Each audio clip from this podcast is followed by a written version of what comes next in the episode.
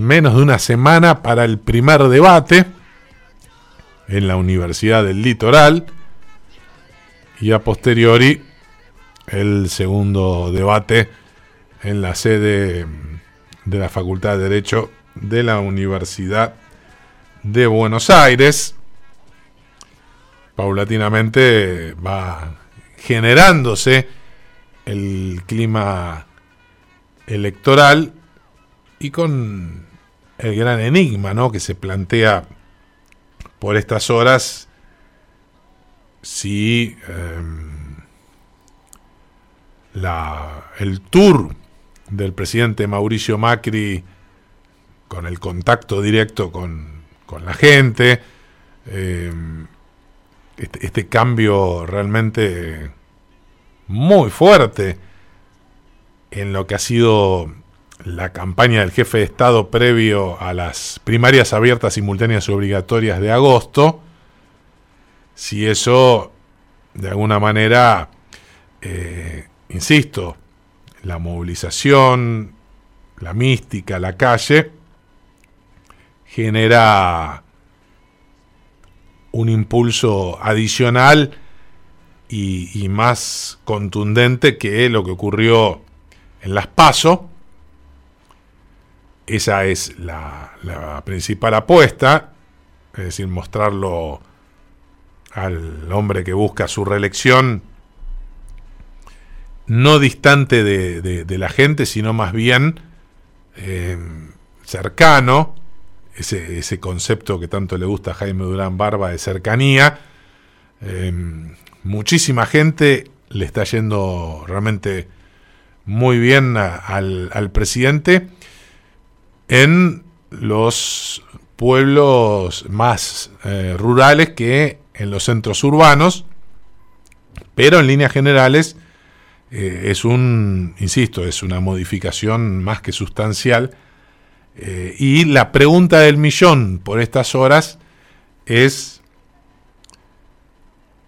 si esto genera un efecto contagio que algunos hombres del oficialismo y, incluso se ve también en las redes sociales los simpatizantes de, Cambiemos creen ver venir un, una especie de achicamiento de, la brecha o de la diferencia que, logró Alberto Fernández y Cristina Fernández de Kirchner sobre la fórmula Macri-Pichetto, de la mano incluso de las últimas elecciones locales, ¿no? donde, sobre todo el domingo pasado, mucho más que, que, ayer, eh, al, a Juntos por el Cambio o a sectores alineados al oficialismo nacional les ha ido bien. Lo de Mendoza fue, fue muy contundente. Lo, de ayer de, Gustavo Sáenz tiene otro tipo de, lectura, más allá de que eh, el hombre está aliado con, con el PRO salteño y si bien es de origen peronista, recordemos fue compañero de fórmula de Sergio Massa, em, supo también estar cerca en algún momento del gobernador Urtubey, eh, pero lo concreto es que, bueno, hay quienes consideran eh, que este tipo de, de resultados muy locales, eh, más el tour del presidente Macri, pueden generar algún tipo de, de cambio en la fotografía del escenario electoral, mientras que em, otros, incluso dentro del oficialismo, sostienen que eh, se está mm, fidelizando, se está yendo al voto o aparte de, esos 8 millones de personas y apuntando a los que no fueron a votar, ¿no? que me parece que esa es la, gran apuesta del el oficialismo. 11 minutos pasaron ya de las 7 de la tarde, 23 grados 6 la temperatura y ya está aquí con nosotros el conductor de este programa, Willy Cohen. ¿Qué tal, Willy? ¿Qué tal? ¿Qué tal, Beto? Muy buenas tardes, un gran abrazo, muy buenas tardes para todos.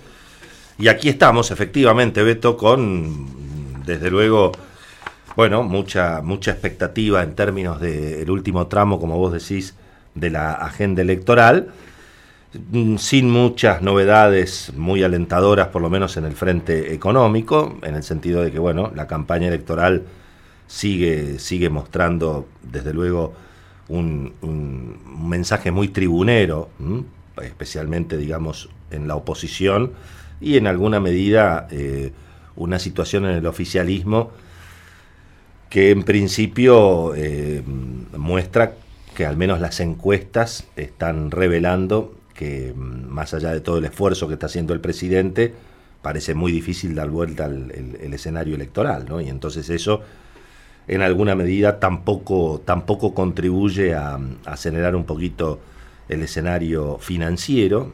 Hoy otra vez el gobierno tuvo que salir a vender dólares como todos los días, digamos, para cubrir una demanda mayor a la, a la oferta.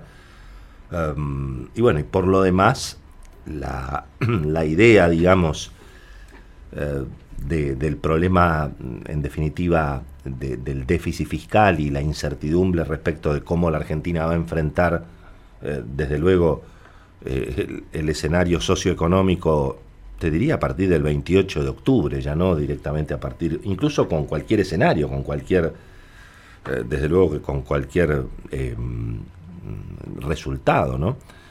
aparece definitivamente nada, nada sencillo, ¿no? Por lo demás, me parece, Beto, que insisto, eh, hay mucho facilismo en, lo que es el mensaje de campaña electoral.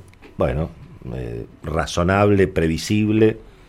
El punto es qué es lo que va a pasar a partir del, lunes 28, ¿no? Y allí, desde luego que hay, hay, hay ciertamente mucha, mucha incertidumbre. ¿eh? Ayer estuve, lo vi al, al candidato Axel Kisilov en el programa de Novarecio no, no quiere hablar mucho de economía. Eh, hoy fue bueno, noticia por esta consideración tan polémica, pero que en algún caso tampoco está tan alejada de la realidad, ¿no? de que efectivamente eh, en el conurbano y sobre todo en los sectores más marginales, y bueno, el, tráfico de, los soldaditos de la droga, en alguna medida, eh, también responden a una, a, a una situación en la cual eh, el, uno de los pocos que da trabajo en la villa es el narco, ¿no? Esa es una realidad, una realidad con la que se encontró también la gobernadora Vidal y es una realidad que hoy obviamente está muy, muy presente en, en la Argentina. Lo que me parece que tendría que sin duda o, el desafío para Axel Kisilov, si efectivamente se convierte en el gobernador de la provincia de Buenos Aires, bueno, va a ser cómo, cómo va a convivir él con esa situación y sobre todo eh, la relación con muchos de los jefes comunales del conurbano y muchos de los intendentes del conurbano y elementos, digamos, complicados en la autoridad política, la autoridad policial. Bueno, son todos desafíos em, que me parece que Kisilov también va a tener que enfrentar en alguna medida como también lo tuvo que enfrentar María Eugenia Vidal, ¿no? porque uno supone justamente que, que Kisilov es como un cuerpo también extraño a ese entramado tan complicado del conurbano. ¿no? Así que bueno, ahí también hay un desafío, sin duda me parece, para él también, ¿no? en, en alguna medida. Así que bueno, así está, así está la situación. En principio, la mayoría de los economistas está opinando que ni siquiera aumentando a niveles, bueno, totalmente delirantes los impuestos al patrimonio o a los bienes personales, no hay forma de cubrir el déficit. Eh, creo que eh, hubo un cálculo que hizo el equipo de mm, Orlando Ferreres en el sentido de que para cubrir el déficit el impuesto a los bienes personales en la Argentina tendría que superar el 15% con lo cual en, menos de 10 años tendrías que vender las propiedades para pagar los impuestos. Con lo cual, obviamente, la, situación es más que, más que complicada. Bueno, vamos a ver cómo estuvo el mercado hoy, cómo arrancó esta semana, donde el Banco Central y el gobierno, bueno, ya seguramente arrancaron la semana con una pérdida previsible de reservas por todo lo que hay que pagar de deuda semanalmente. Hoy la nota de Alejandro Cole en ámbito financiero habla por lo menos de unos 600 millones de dólares que vencen entre bonos y letras no reperfiladas. Así que bueno, están los dólares en el Banco Central, pero la demanda claramente está superando la oferta.